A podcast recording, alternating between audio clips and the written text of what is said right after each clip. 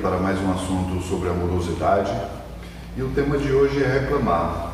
Sou Daniel Araújo. Josué Sirtoli. Guilherme Pesce. Lindomar Pissotto. É, reclamar é uma coisa no nosso cotidiano, mas a gente observa que a gente mais reclama do que agradece. O que é que nós temos aí? Ah, vamos, então vamos botar, falar sobre reclamar, né? Referência a gente pega o nosso livro Conversas, Conversas Espiritualistas. E aí a pergunta foi a seguinte: é errado reclamar? E o pai Joaquim vai responder que sim. Quando você reclama, você dá as costas a Deus, pois Ele é a causa primária daquilo que tu reclamas, e se volta para a humanidade. Quando você reclama, você está usando as quatro âncoras que te prendem à materialidade, ou é por fama, ou por prazer, por elogio ou por posse. Mas também não julgue o outro ou você mesmo, caso esteja envolvido com isso até o pescoço, tipo trabalhar como crítico de algo. Pois pode ser que você veio com esta personalidade naquela vida e serve para a obra geral. Agora, não fique se envolvendo de longe em assuntos que não lhe dizem respeito. E ele vai terminar dizendo a seguinte frase: Não reclame, pois foi você quem escolheu esta vida. Você não pediu prazer e sim provas. A lógica humana é contrária à espiritual. E eu acho que isso abre bem a, abre bem o nosso, nosso trabalho, que é, é um trabalho que a gente desenvolve muito aqui na Amorosidade, a questão do reclamar. Nós temos um, um, um conceito que está que tá escrito muito grande aqui dentro da casa, que é, é, é uma frase de Buda isso, que diz, você é herança de você mesmo. Então tudo que acontece conosco, não acontece porque uma força externa né, vem fazer qualquer coisa para atrapalhar a nossa vida. Não. Tudo que acontece conosco acontece porque, em algum momento, pelo gênero de prova escolhido, ou seja, por todo o enredo que nós mesmos escrevemos para a nossa existência, nós escolhemos aquilo, nós pedimos por aquilo.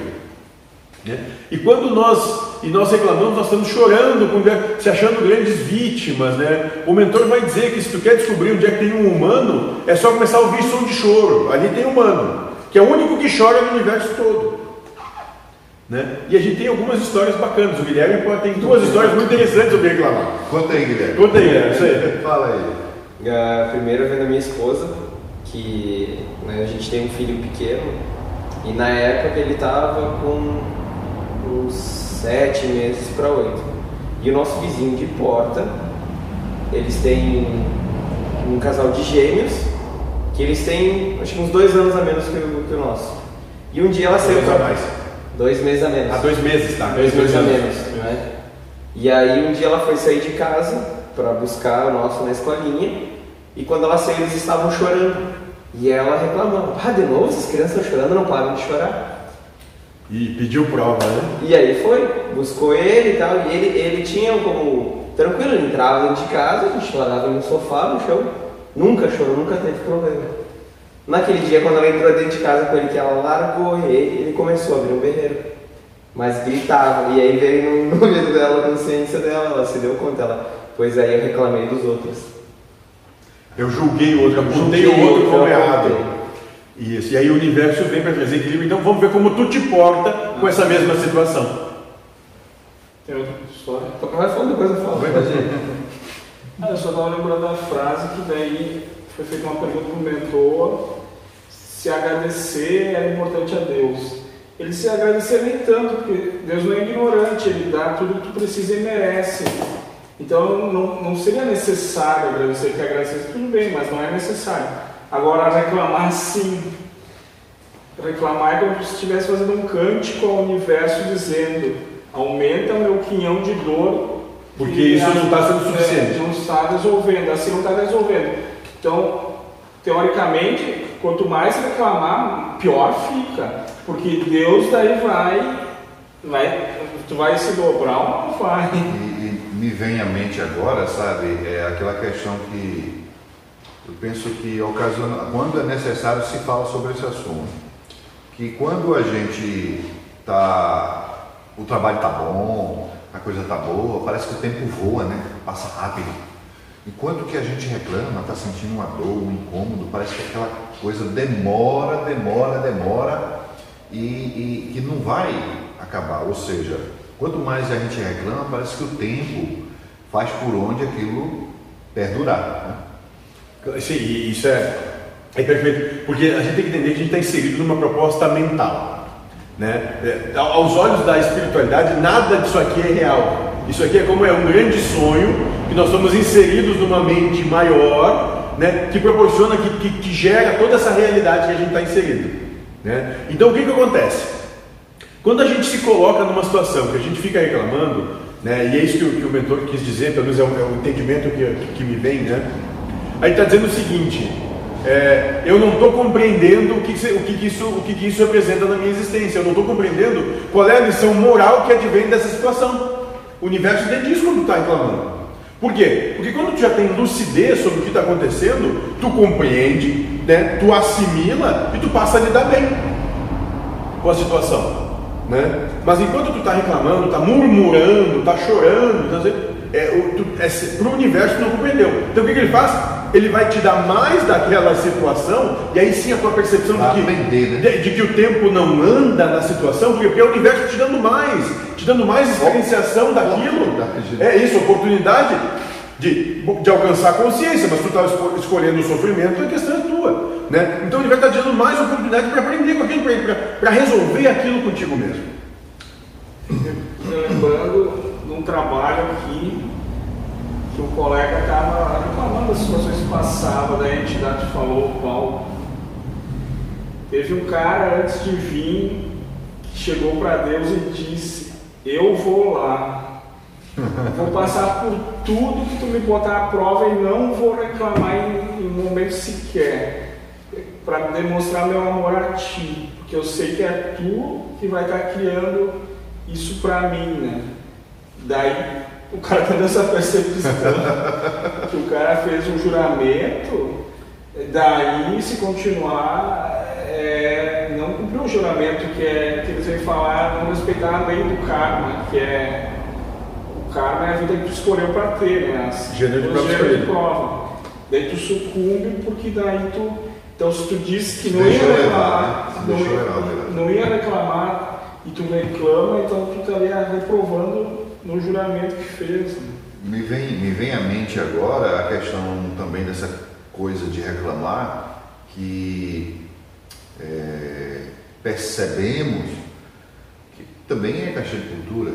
O, a, os países asiáticos, Japão, China, eles, claro que a gente não está lá para perceber isso, mas o entendimento, o entendimento que a gente tem, assim como o que nós temos no Ocidente, é que o Ocidente se reclama muito mais do que no Oriente.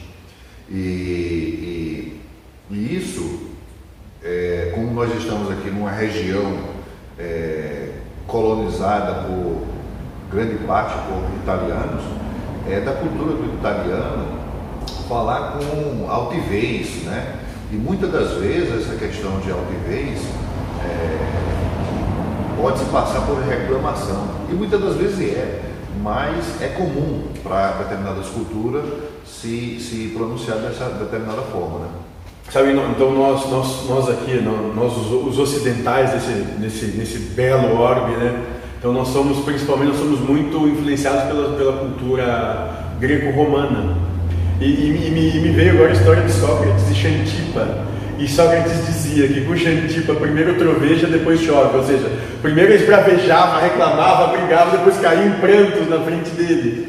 né? Xantipa, esposa de Sócrates. Né? E, e, é mais ou menos isso, cara. A gente reclama da vida, brisa, aí daqui a pouco chora da vida. E aí quando vê que não adianta nada, levanta e diz, tá, vou tocar, vou fazer o quê? né? e, aí, e aí me lembra a história que tu tem que contar tu não contou ainda. Vamos lá mais detalhes se eu deixar passar uma coisa. Uh, nosso filho tem, agora está com um ano e estava no trabalho aqui na estava casa. no trabalho na casa. O, o mentor em terra. O mentor incorporado, tinha a Dinda dele, né, que morre de amores por ele. E, e a gente num círculo, vários, conversando, conversando, conversando, né, trabalhando e ele brincando. E aí, do nada, ele começou a querer colo. E aí ele foi para um, ele foi para outro e não dava, e ele continuava chorando. E aí o mentor pegou e falou, então olhem como que é a situação. Não peguem ele. Veja como são os humanos. Veja como são os humanos, como choram por nada. E aí ele foi, ele tentou umas cinco pessoas, ninguém deu nada, ele sentou, começou a chorar e parou.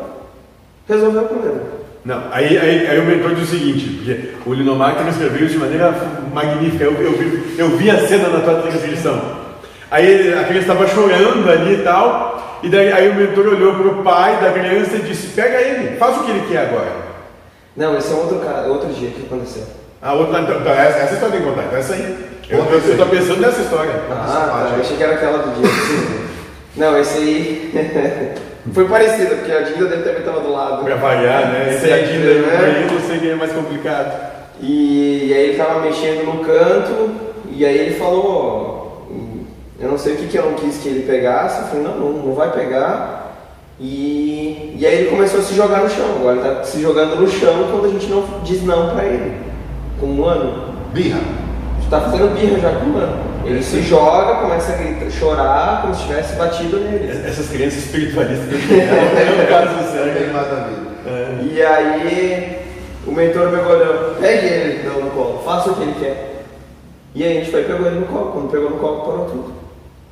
E não sai lágrima no choro dele. É só reclamação. É só reclamação. Ele só reclama porque ele quer que façam o que ele quer para ele. E aí, e aí, e aí o mentor diz, né? Isso é um humano. Né? Chora por nada. Então, quando crianças choram, quando crescem, é com vergonha de chorar, é. e ficam reclamando. Né? Substitui por reclamação, mas querem que o outro faça o que eles querem. A sua vontade. É isso. E... Então, ele vai te incomodar tanto até que tu faça ele consegue.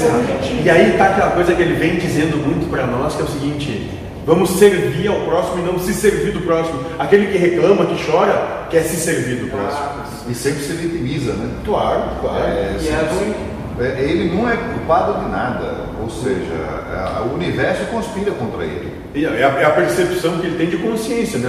A pessoa que está vivendo essa situação tem essa consciência, até que um dia vai, vai, a consciência se expande por muito sofrer que compreende que não, não, cara, não adianta ficar chorando, né? E daí é, é ruim trabalhar perto ou ficar perto da pessoa pegando tudo. Mas esse negócio cultural, eu fui visitar minha avó e daí tinha dois tios meus, fazia tempo que eu não via. Daí o padrão, acho que da humanidade, a conversa era reclamar, né? Daí reclama do governo. Ficava falando mal dos outros. Isso.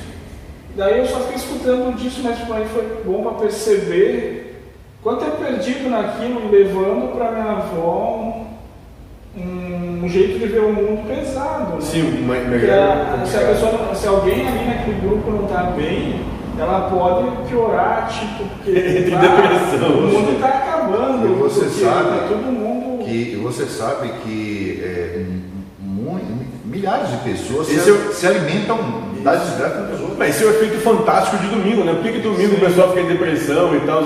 É uma das coisas, isso, efeito fantástico de domingo, Sim. que assiste televisão. Agora, tem certas pessoas que sintonizam nessa, nessa faixa e se, é, se prazerizam em, em, em, ficar sabendo da desgraça que está acontecendo no mundo, é, se alimentando desse, é, desse tipo de informação, ela simplesmente ela fica na mesma vibração de, de tá sempre ruim para ela, as coisas nunca tá. Como se a pessoa é, é, toma leite e quer rotar café, pode. E o reclamar talvez seja o. Eu tô reclamando, né? O do egoísmo, né? Individualidade. É, que mais reclama claro. é o que mais tem muitas vezes. Claro. Eu quero mais, eu quero mais. Isso, isso tem é, pouco, ele é grande vai... individualismo. Talvez ele pense que nunca vai ter, então talvez ele até reclama menos, né? Mas aquele que tem, então quer mais posse, quer mais paixão, quer mais desejo, quer, quer mais ser quer, quer ter mais isso, quer ter, quer ter ganhar, quer ganhar mais, quer ter mais prazer, quer ter mais reconhecimento, quer ter mais razão. E daí pode dar tudo que ele quer agora, que daí amanhã ele vai querer. Mas, mas é aquilo que a gente sempre conversa, né? Insaciabilidade. Isso, do ego. O ego, o ego é uma estrutura criada para ser insaciável, não importa quanto o mundo supra das suas pseudo necessidades, ele nunca vai estar satisfeito. Né? E claro que isso talvez a gente reconheça em algumas algumas mulheres nessa situação, né? Que não importa o que tu faça, elas nunca vão estar satisfeitas. Isso acontece. Minha mãe é assim, por exemplo, né? Mas tudo bem, vamos lá, a gente aprende a administrar a situação, né? Uh, eu tenho um outro exemplo de, dessa questão de reclamar, que eu passei por cinco, quatro empresas e todas, quando eu começava, tava legal, tranquilo, chegava um ponto começava a reclamar de alguma coisa. Normalmente era de chefe. Então eu começava a reclamar dele ou reclamar de situações que aconteciam, em vez de eu conseguir ter a compreensão por que, que aquilo acontecia, em vez de eu olhar para dentro de mim e ver o que, que eu posso mudar para isso parar de me incomodar. Porque tu que tinha problema? Porque o problema era meu, não era dos outros. E quem reclamava era só eu. Então, a partir do momento que eu consegui compreender isso e ter um pouco de lucidez nisso aqui, parei de reclamar. Facilitou a minha vida nessa questão. Sabe que eu, eu me lembro disso no começo do nosso trabalho, né? É, tu vinha com, com, grandes questões em relação a, ao teu trabalho, às pessoas que, que, que tu te relacionava no trabalho. E essa era uma coisa que pegava muito contigo, né? É, até que foi, teve esse, é. esse, esse estalo de lucidez. É, assim, lucidez. Cara, se, se, tu tá reclamando é tu que tem problema, não é o mundo, meu. Te liga, pico de luz. Até porque o problema é inerente à sua percepção, né? É isso que eu estou falando. Pode ter um grupinho ali e reclama que eles têm aquele filtro que dá ruim, né? Os outros não estão reclamando Exatamente. E ver que os outros entendem que eu consigo mudar. Não, isso, isso é perfeito. Se tu está reclamando de alguma coisa, presta atenção que o problema é contigo, não é com o mundo. Se tem alguma coisa que tu começa a reclamar, né? Eu vejo, eu, eu tenho um, um, amigo, vocês conhecem ele, e ele se, se, se motivava muito com as questões de, de, sociais do mundo, fome na África, guerra no Oriente Médio, não sei o quê. Cara, teve um dia que eu disse assim, meu, é muito chato isso. Porque tu não vai resolver o problema e ficar reclamando é pior. Sim. Né? Sabe, é uma coisa que fica, a pessoa fica falando assim, ah, porque tem gente indigente na rua. Meu, tu quer fazer, faz alguma coisa, traz para tua casa, bota na tua cama, alimenta, e, e aí sim faz alguma coisa, então não seja hipócrita e é. reclamando. É, e se tu começar a se pensar dessa linha, então vai lá e faz. É, vai lá e resolve. É, já vai parar de reclamar, porque tu reclama, porque é que o outro faz. É isso. É porque, nesse, nesse, exatamente. nesse contexto todo. É... Tu quer fazer, incomodar tanto o outro para ele ir lá fazer, se não só para ti. Isso, porque, é, mas é isso, é verdade. Isso é expressão do individualismo. Porque ele não estava reclamando porque estava preocupado com o outro. Ele estava reclamando porque vai que em algum momento aconteça aquilo comigo.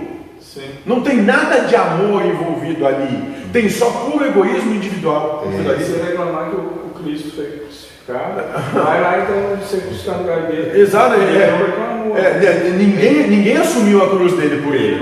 É tipo assim, é, tá com pena daquela, daquela situação, fica, fica naquela situação então. Até porque. Então ele, ele deu o exemplo de não reclamar. Claro, o exemplo é assim, ó, que cada um, cada um que pegue sua cruz e me siga, diz assim, é, a minha cruz eu tomei, dei o exemplo em momento nenhum, e pior, quando chegou lá que estava pregado lá, no, lá em cima, a gente diz assim, ó, pai, perdoa, porque eles não sabem o que fazem, ele não estava dizendo que, que estavam errando, eles, eles não tinham consciência para compreender a situação. É bem isso. Né? Eu, e, e pior, né, quando eu falo do livro Boa Nova, do Humberto de Campos, psicopata do Chico Xavier, né? Que, que no fim ele diz para, eu acho que é para Tomé, que está nos pés dele, junto, junto de Maria, e, tá, e que ele diz: Está vendo, Tomé, diante de tudo que eu fiz, todos os milagres que eu realizei, eu só encontrei um coração fiel num ladrão, que é o único que acompanhou ele de verdade. Então, é por aí, cara, a gente tem que começar a compreender que o que o mundo traz, os valores que o mundo dá, que as pessoas que o mundo diz que estão certas, muito cuidado com isso, que isso é só armadilha.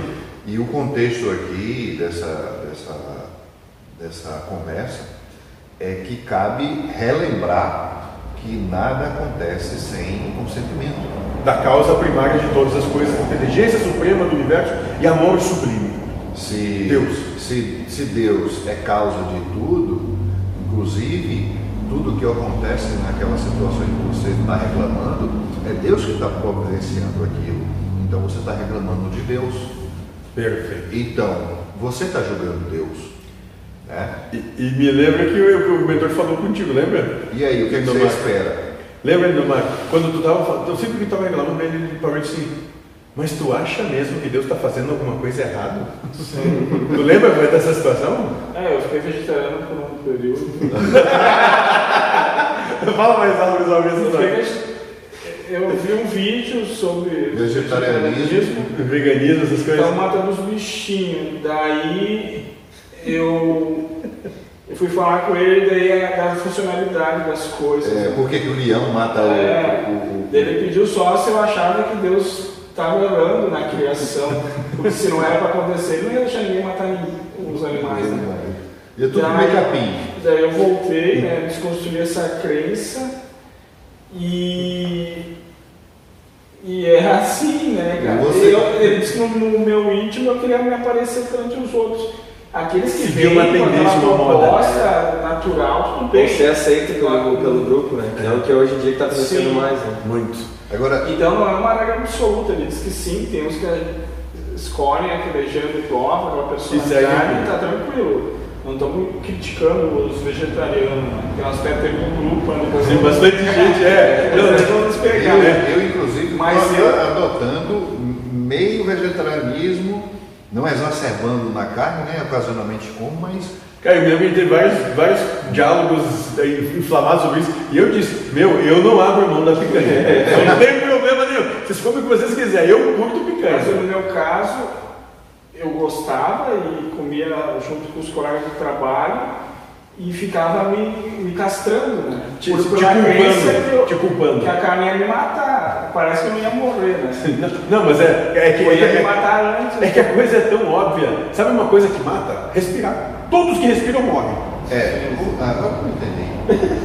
Todas as pessoas que estão respirando vão morrer.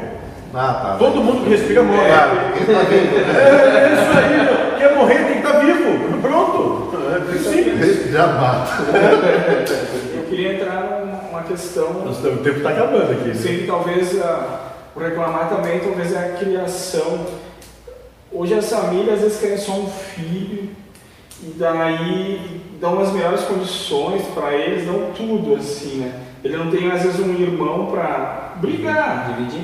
para dividir. Então aceita um pouco, não e tal. Daí quando cai na vida é tanta paulada. Mas, mas aí E isso. daí eles vão reclamar. Eles vão Perfeito. acabar reclamando. Mas aí, aí é porque eles não tiveram. não- aí a, a família, o, o núcleo, não deu consciência, não deu maturidade emocional. Porque a família não tinha. Sim, não tem problema. A vida, a vida real é aquilo, não é? Isso. A vida real é que tu vai ter problema, que tu vai ouvir muito não, que as pessoas morrem, que as pessoas te decepcionam, que as pessoas te abandonam, que tu, sabe, que tu vai ficar doente. A vida real é isso, velho. Eu tenho um exemplo, uma colega de trabalho, ela tinha um filho de 8 anos que ela não deixava ver nenhum desenho animado, que nem de pica-pau, que um batia no outro. ela, ela controlava tudo. Dele foi num coleguinha e jogaram um videogame que um dava tiro no outro. Ele entrou em pânico, ela teve que fazer tratamento psicológico. Então ela criou ele numa redoma Que quando foi pro mundo, É. ele não soube lidar com aquilo, porque aquilo não fazia parte do, do, do, Então, da- do filtro dele, Eu queria da um dele. soldado pra guerra, mas dar cotonete pra ele. Uma, uma margarida, né? É, Exatamente. Ele vai Beleza. Acho muito bonito, mas tu vai pôr um tiro no meio da Não, testa. não se prepara para o mundo, prepara para o mundo. Na realidade. É isso. Mais um assunto para que quem gosta é, é motivador, né? E agradecemos a audiência de todos, dê um like, curta Isso aí. é, e paz seja convosco. Que assim seja.